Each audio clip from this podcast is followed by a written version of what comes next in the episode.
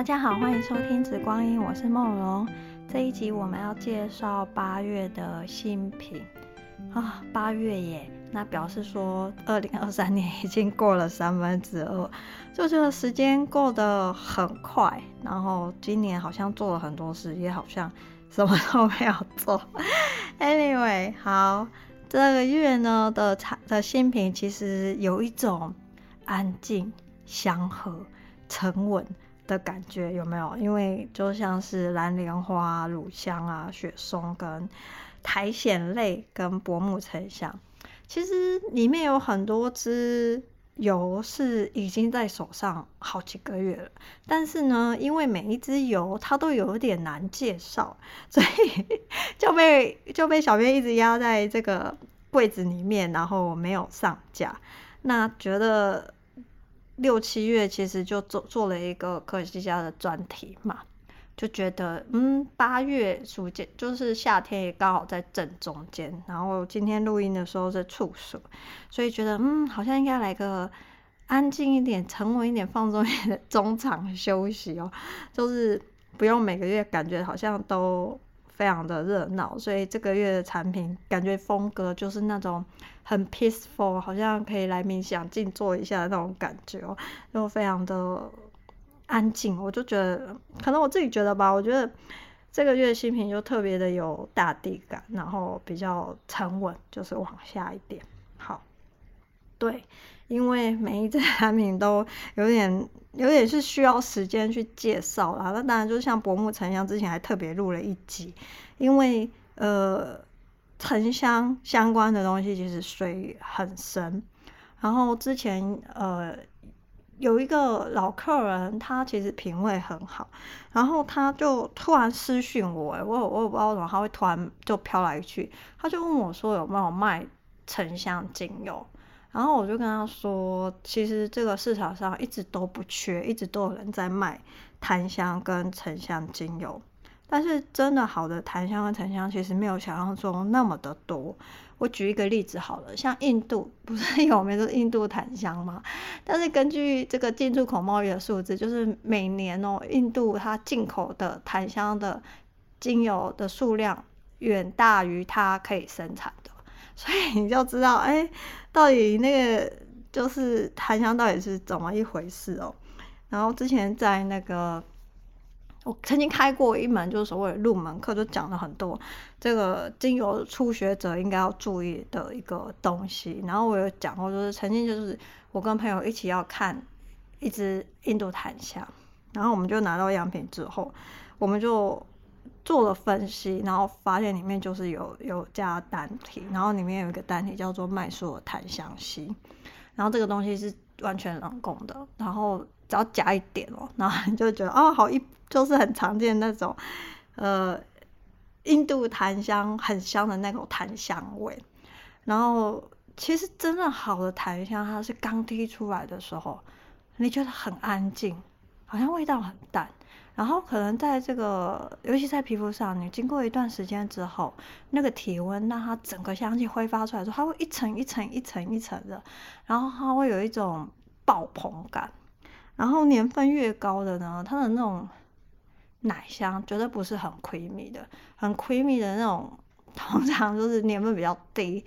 或者是呃澳洲的。产的这个所谓的印度檀香会有这个这个状态，它会特别的 creamy，它的那种 creamy 有点甚至像是爆米花的那种 creamy 哈，所以嗯，这就是都是市场上不多的檀香跟沉香嘛，所以小编一直没有没有去买它，就是有有我自己的考量啊，就是嗯就。小编要自己喜欢嘛，我才会去上架，所以我一直没有上架所谓的檀香跟沉香。然后那时候，呃，客人问了，我就说会，我就是今年会先试着上架一支好的、非常好的这个檀香，然后也是小编特别去标下来的，就手速够快，好，对，然后先试试看。那如果就觉得 OK，可能就是明年会上这个所谓的真正的瑞祥科的成效。嗯，好，这个是题外话，反正这个月的 新品都有点难介绍，但我们一个一个来看。好哦，第一支要介绍的是超临界的蓝莲花圆晶。这在文案里面其实有有介绍过，就是说其实大部分的呃白莲花、粉红莲花跟蓝莲花，传统来说、常见来说，一直都是溶剂萃取的。好，然后其实三支莲花呢，就是没有在人工介入的情况下，它都非常的淡雅，它绝对不是大家所熟悉的那种小花茉莉啊、玫瑰那种的花香，它其实真的不能视为是花香了，因为它呃没有稀释开来，有些人甚至觉得会带有一点土味，这个完全是正常的，但是他们稀释开来的时候又不一样，这个真的只有。去花市，或是去就是莲花季的时候，你真的去闻过鲜花的时候，才可以感受到这个圆晶它稀释开来的这个香气是是怎样。所以很多人在买这个莲花元晶之前，其实我我我都会就是会劝退，我会说这真的很不花香，除非第一个就是你对呃对这种很精微的细致的。非常强度非常低的，然后是需要很专心去嗅吸的香气，你很擅长哦，你特别有兴趣，那你就可以感受到这个莲花元晶的这个美哦。还有就是它的功效其实非常的精微，意思就是说，它不是像很多的精油，就是哦你会立即马上非常的有感这样子，它是一种。非常细致，它会钻到这个缝隙里面，然后是需要一点时间。然后你会感受到的。然后当然就是有些人他的身体已经非常的敏感了，就是已经非常的呃可以感受到很多很细致的东西了，那他就会马上的很有感。再就是怎样子的人群会去用这个莲花系列的这个圆晶呢？就是它调能量油，因为在很多很重要的能量油里面，其实都会去用它哦。这个是。小编的感的感觉啊，所以如果说是先私讯过问小编莲花圆晶的味道的时候，通常我就会劝退。但是呢，大部分会在 我们家里买这个莲花圆晶，都是自己默默下单就买走，你知道吗？所以，嗯，那我相信那些人应该是对莲花圆晶是非常的熟悉的哦。那三个莲花有什么不一样呢？其实，在这个官网里面，曾经很早很早很早期就写过一份一篇文章，就是有稍微去比较过，大家可以去参考。那这一次这个月上架的不是溶剂萃取的，它是超临界萃取的。就是呃，这个农场的厂商呢，他就从这个泰国就批了一批这个野生的干燥的蓝莲花干花回来，然后在中国的这个超临界这个。农场里面，他因为超临界机器很贵嘛，吼，然后他就在用自己的超临界机器试着去萃取这个超临界的远近。那这个算是他第一批的这个萃取出来的结果。那香气真的跟这个溶剂萃取的蓝莲花真的很不一样，因为溶剂萃取的通常是鲜花嘛，这次 用的是干花。那如果大家有喝过蓝莲花这个干花的花茶，如果没有，你们可以去泰国的时候可以买 买一罐回来，真的就是那个味道，它非常的还原哈。莲花原精一直都不便宜啊，那最贵其实是蓝莲花，因为它的出油率是三个莲花里面最低的。那如果说大家想要试试不同的蓝莲花，我觉得这是一个非常好的机会，因为你看它，呃，超临界的两毛才等于。这个溶剂萃取的 emo 价格都超级亲民的，啊，所以是可以很很适合去尝试啊。然后它的气味，它的香气强度也是比这个呃溶剂萃取的来的高哈。那蓝莲花其实最常用的就是所谓的净化的效果嘛，不管是皮肤、身体或者是心灵上的一个净化。那呃，蓝莲花精油呢，它其实有一些抗敏的成分，它可以有些人因为就是肌肤过度亢奋，就是亢奋的状态，为了要防御要处在一个很紧张状态的时候，那可能就会有各种的过敏哈。那在这种类型的肌肤，其实也可以用一点这个蓝莲花，可以让它就是舒缓下来哦。好，所以其实小编有些时候会在面油里面。放蓝莲花，但我放的是溶剂萃取的，好，就是就像架上的这个晚香玉的面油，其实小编一直都有偷偷放百莲檀香，就是就是有些时候成分表上没有写，但就是会放一点点，因为有些东西很好的东西，它其实只要一点点，那就会有效果。那有些时候做产品是是要做那个品质的，所以有些时候小编虽然没有在这个配方配方表上面去写，但是可能。配方表写的东西，那会用呃更高品质来去来去用它。像配方表可能写的檀香，可是有些时候我可能会用的是白莲檀香，就是会搭着用，因为那个效果其实是挺好的。好，所以蓝莲花我觉得很适合尝试，诶，是这个农场它第一第一批它尝试用干花萃取，就就。评价很好，就大家很喜欢。然后后来老板算一算说他赔钱哦，嗯，反正每个老板都会这样说嘛，哈。那那那好像后来就涨价了，但没关系，我觉得大家不要想那么远，就看眼前就好了，哈。所以很可以尝试，如果说想要试试看蓝莲花的，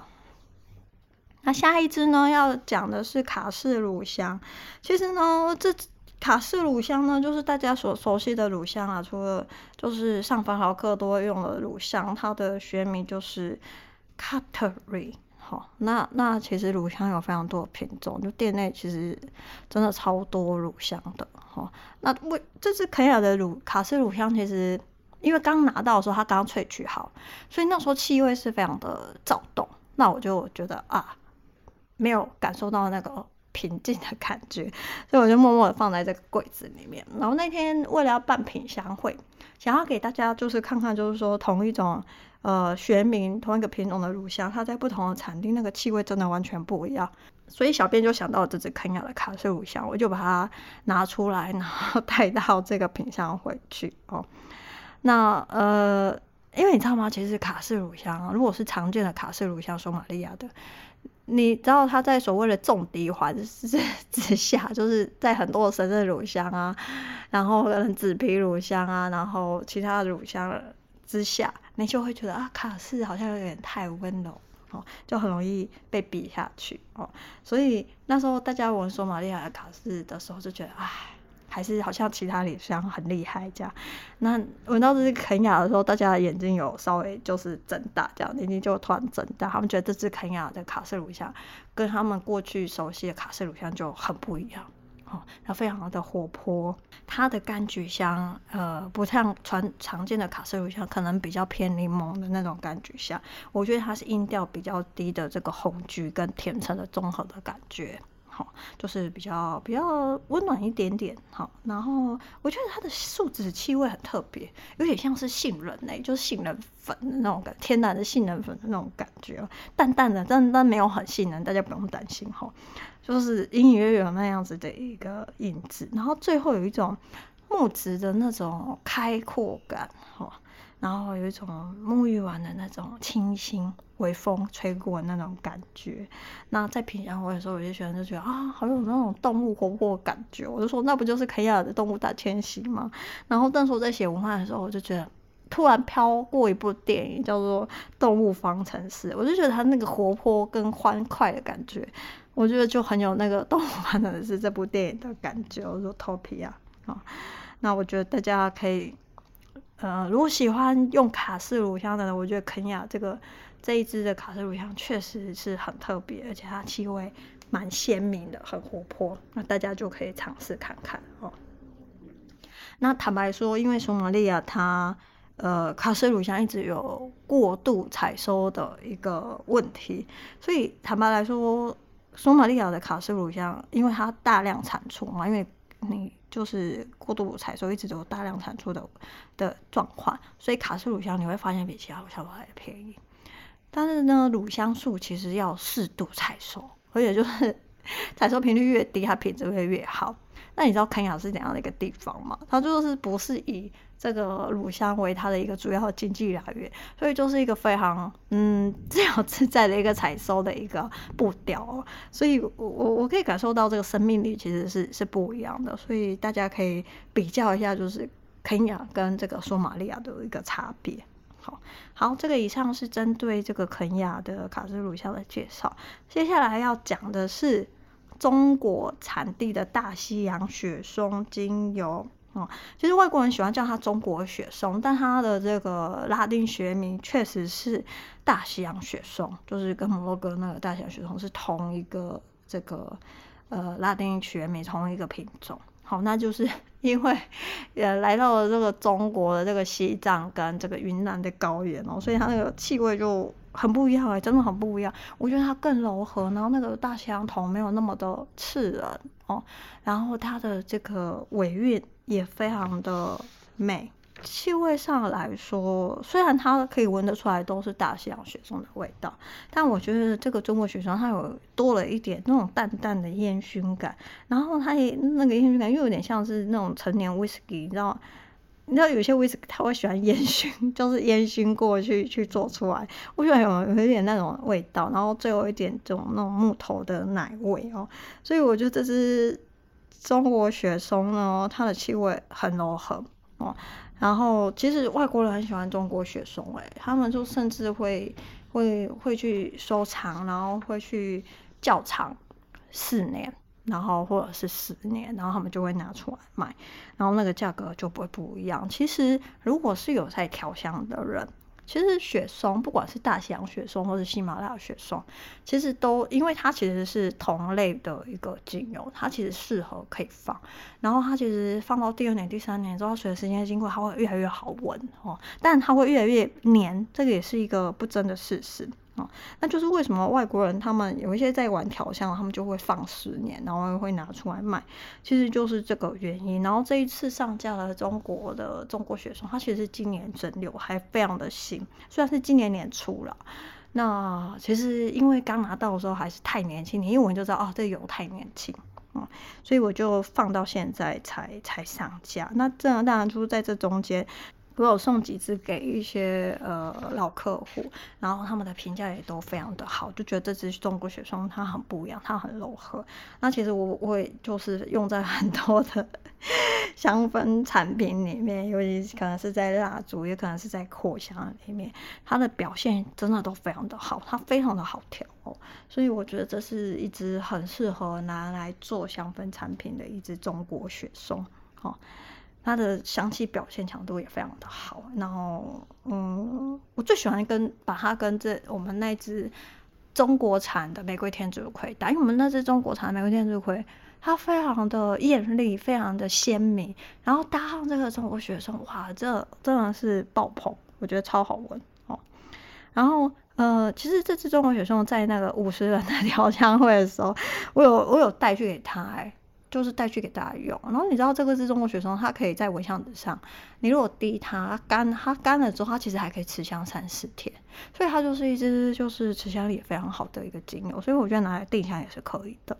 然后我就呃在教课的时候，我先用这支中国雪松调这个完全依然，然后跟这个岩兰草，然后就给大家去闻，因为就是。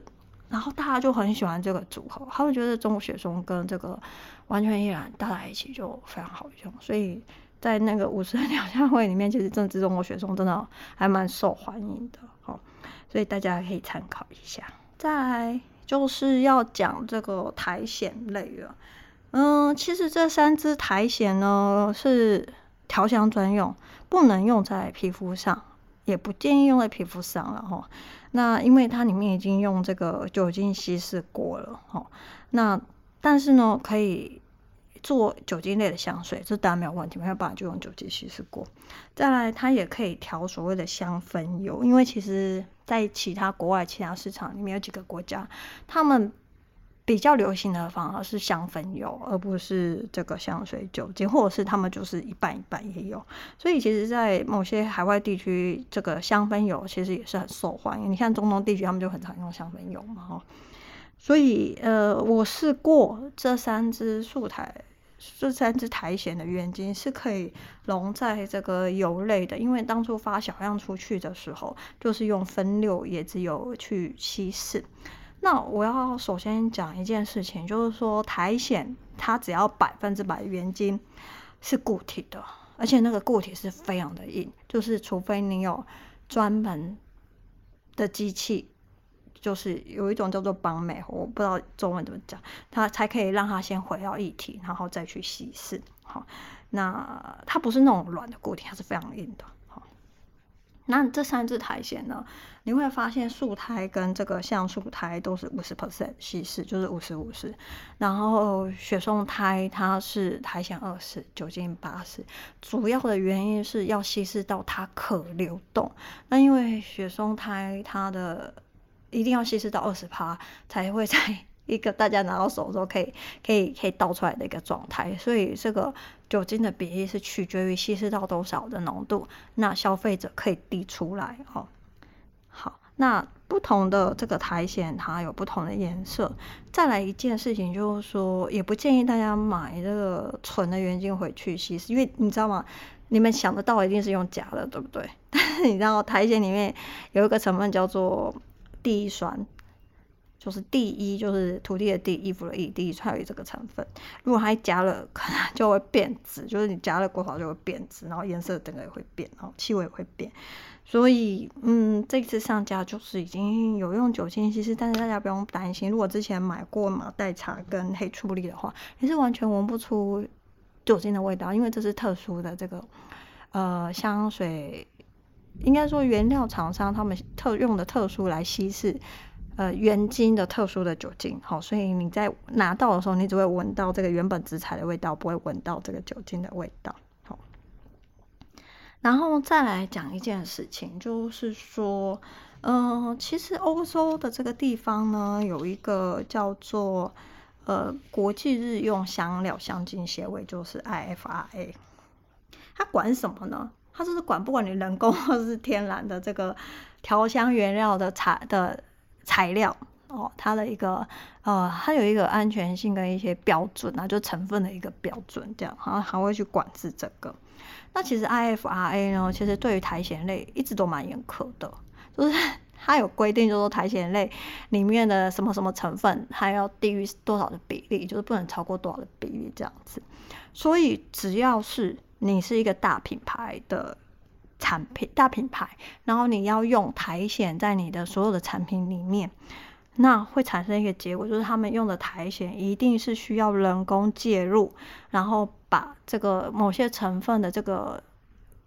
一部分成分的这个东西抽掉，然后它才会符合这个 IFRA 的这个标准。但是呢，对于就是呃很多的所谓的。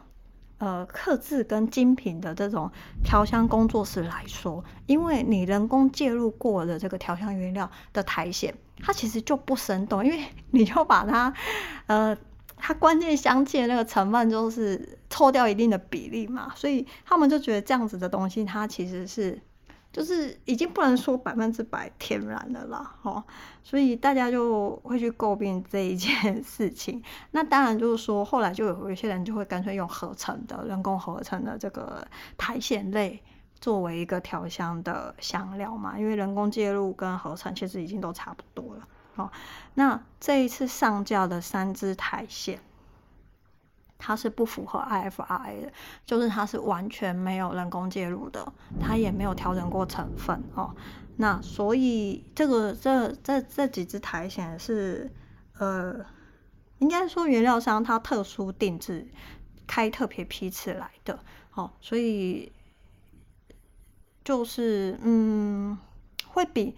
市面上你常见的呃。可以买得到的苔藓类，它的气味觉得来得更生动，而且它持香非常久。我放在蚊香纸上，就是 你知道树苔跟这几只苔藓，它可以香超过半个月，因为它都是你知道吗？都完全没有人工介入嘛，但就就可以到定香这么厉害哈。然后这三只苔藓真的都非常的气味都非常的 powerful，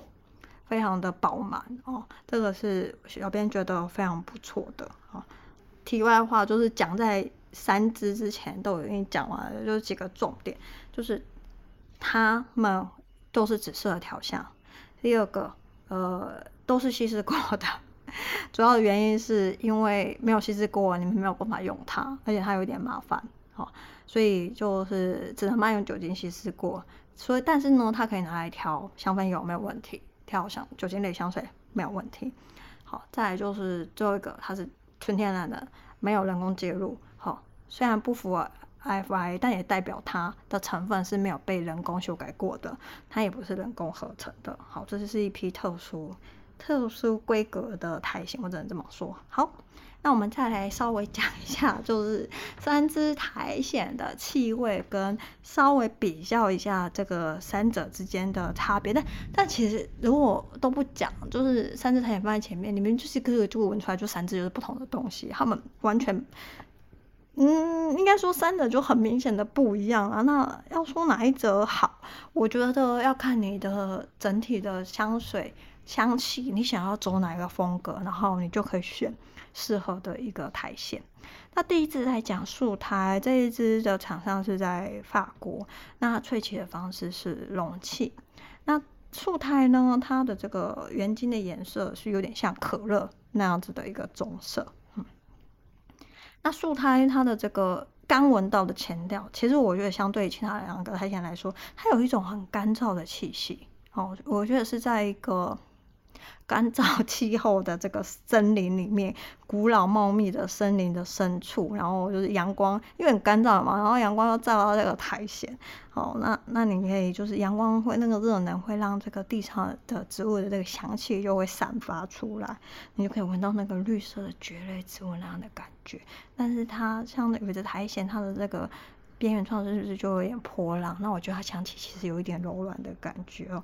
那到中调的时候，就是会有一点点泥土，比较泥土，比较阳刚哦的的一个比较男生阳性，应该说阳性，不能说阳刚，阳性的一个气息，大地的感觉哦。那在蚊香纸上干燥的隔天之后，你会发现它有点像是那种呃森林里面倒下来的那个树干。哦，跟这个泥土混在一起的这个气息，好，没办法想象的，可以有空去台湾的这个山林溪啊、溪头啊，或者是雪梨山这种去走一走啊。就是，在这个森林里面，其实更可以感受到很多植物的气味哦。好，那整体来说，我觉得香气的厚度是三个里面，我觉得是最轻柔的。但我必须说，这是相对性，这是可是就算是树苔，它的香气的强度，我觉得也是高的，就是大概在蚊香纸上香超过十天哦。所以千万不要小看苔藓啊。那但是呢，它的香气，我觉得因为它有那种干燥的特性，我觉得相对来说它是比较清爽、比较利落的这个风格。好，再来要讲这个所谓的橡树苔。那橡树苔呢，这一支产地它是收集这个地中海沿岸的这个橡树苔，然后去厂商去所谓用容器萃取出来的。那这支橡树苔呢，它的颜色是呈现深绿色。那其实橡树苔虽然大家觉得好像相对来说比较常见，但是其实市场上常常都知道，就是说有些人在卖橡树苔的时候，他会混入。这个所谓的树苔，因为你知道树苔就是只要是树上面都可以，那橡树苔就是要专属在橡树上才有，所以有些厂商它就会橡树苔原件里面就会混这个树苔，那那个气味当然就会不一样哦。那这一支橡树苔原晶呢，就是纯的这个橡树苔，它没有混，不然你看小编怎么会又卖树苔又卖橡树苔哦？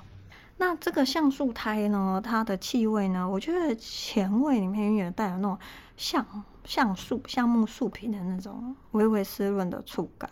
然后有一种像秋天的那种舒爽放松的感觉，还有一点，它相对于树苔来说，你看它是多了一个湿润感。那中调的苔藓气味也是柔软的，好像有点像是那种清晨有一点淡淡的雾气跟水汽，然后你走在森林里面，然后雾气要慢慢散去的时候，就是森林里面会有一种清新甜美的空灵的感觉哦。那整体的香气厚度来说，饱和度也很高。那呃，算是这三个里面，我觉得它的香气的厚度算是三个里面算是最高的哦。那苔藓香树苔，我觉得应该是在三个苔藓里面大家最熟悉的了哦。那在很多呃很多传统的香调里面，玉萁香、西普香，还有的古龙水啊什么这些的哦，东方调里面都很常用这个所谓的橡树苔。嗯，好。接下来呢，要讲雪松苔。这支雪松苔呢，是摩洛哥产的哦。那呃，因为它的原晶的溶解力是更低的，所以我们就要稀释到百分之八十的酒精。那它颜色是呈现橄榄的绿黄色，所以你会发现三支苔藓的颜色都不一样哦。那呃，雪松苔它的这个成分里面第一酸又特别高，所以它是一个没有办法加热的一个状态哦。雪松胎第一个这个所谓超前调，我觉得会让人家感觉像是刚入冬的午后。就是下午，你知道刚就是我觉得冬天都会，可能因为台湾的冬，台北的冬天都通常就阴阴的，所以我就刚入冬的时候那个下午，就是阳光就是就是很弱，然后你会站在这个雪松树旁边，你可以吸到这个雪松树的气息，然后带着一点凉意的空气，因为初冬了，然后踩着这个地上的落叶所以，你踩下去的树叶就会有那种稀稀疏疏的声音。然后地上的这个土地的这个气息，好像你每踩一步，它就会呃散发出来这样子，好像有点大地的感觉。但是它，我觉得它里面还带有一种类似海风的味道哦。然后我就想，是因为产地关系嘛，因为摩洛哥靠海。那你知道，我觉得它那种海风的感觉，其实。因为我手上有这个所谓海草原晶，我觉得它有那种一微微的那种边缘有那种海草的的那种感觉，那种气味哦，那有点像是干燥海草。好，那在三种苔藓里面，它的气味是有一种风的感觉，然后向上扬，然后也会有一点这种秋末冬初的那种丰盛的这种愉悦感，就是比较活泼一点点。好，那我觉得橡树苔总是会让我想到。英国的老绅士，我我不知道为什么啊，所以那它的气味的厚度，我觉得是居中，是三者之间居中。那三支苔藓呢？呃，我觉得气味真的很不一样哎。如果说你有拿到小样的人，你可能就就很好选择啦。那小编这一次就先少量上架，看看大家就是喜不喜欢。那苔藓在定香里面一直都很重要。大家不要以为它是五十 percent 稀释过或是八十 percent 稀释过，但是它的香气强度是非常的高，所以大家下手的时候真的不要太急，就是慢慢嚼，不然你可能就会嗯都是苔藓的味道。那我觉得调香呢有三个定香类的材料是应该是每个调香的人必备的，第一个就是苔藓，第二个老胆子，第三个。是烟草，好，所以其实今年算是架上都上的蛮齐的，就是这三个。当然，就是还有其他什么这个岩兰草、广藿香那些，但我觉得这三个是非常的重要，而且他们都有画龙点睛的一个效果，所以我就觉得它是调香三宝哦。可能有，我可能也是，我觉得这三个可能是一般芳疗里面。不会比较少见，或是比较不熟悉，所以我就特别觉得它是这个所谓的调香三宝。好，那最后薄暮沉香我们就不讲了，因为在 Podcast 的第五十一集的时候就特别录过一集去介绍它。好，那嗯，沉香可以讲的东西很多，那我觉得。就随缘，有机会再说。那如果小编有机会上架这个瑞祥可的沉香的时候，或许会再会再介绍一下。好，我以上是针对的八月的新品。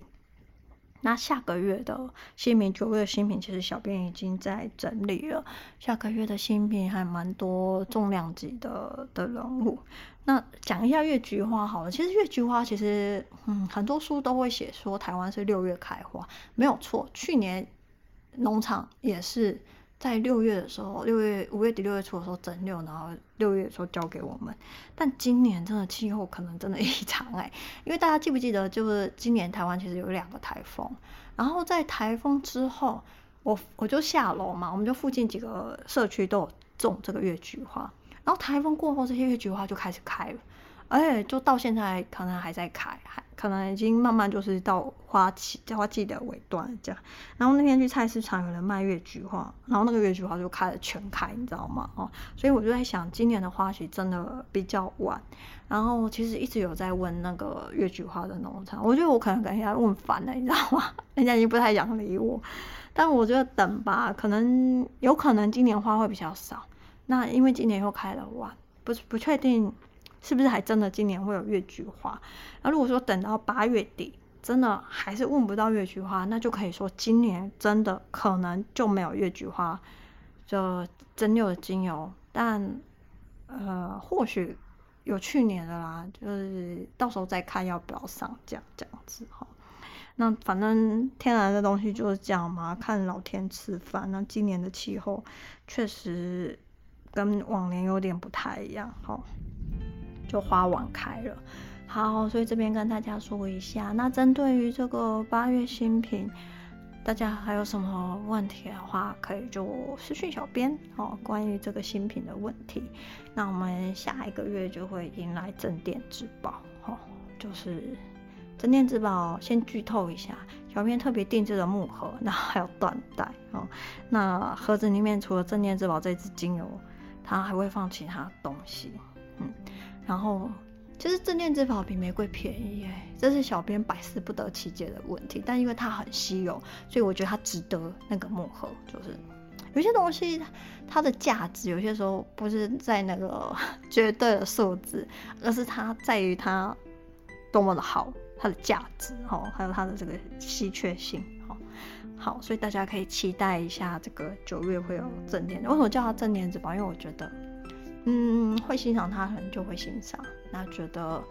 其实每卖一支，我觉得我应该也会舍不得。但有人吃货带回家，那我也觉得是一个分享啦。所以我带着这样的心情，把它打扮得好好，到时候就是就是有给它送出去这样子。好，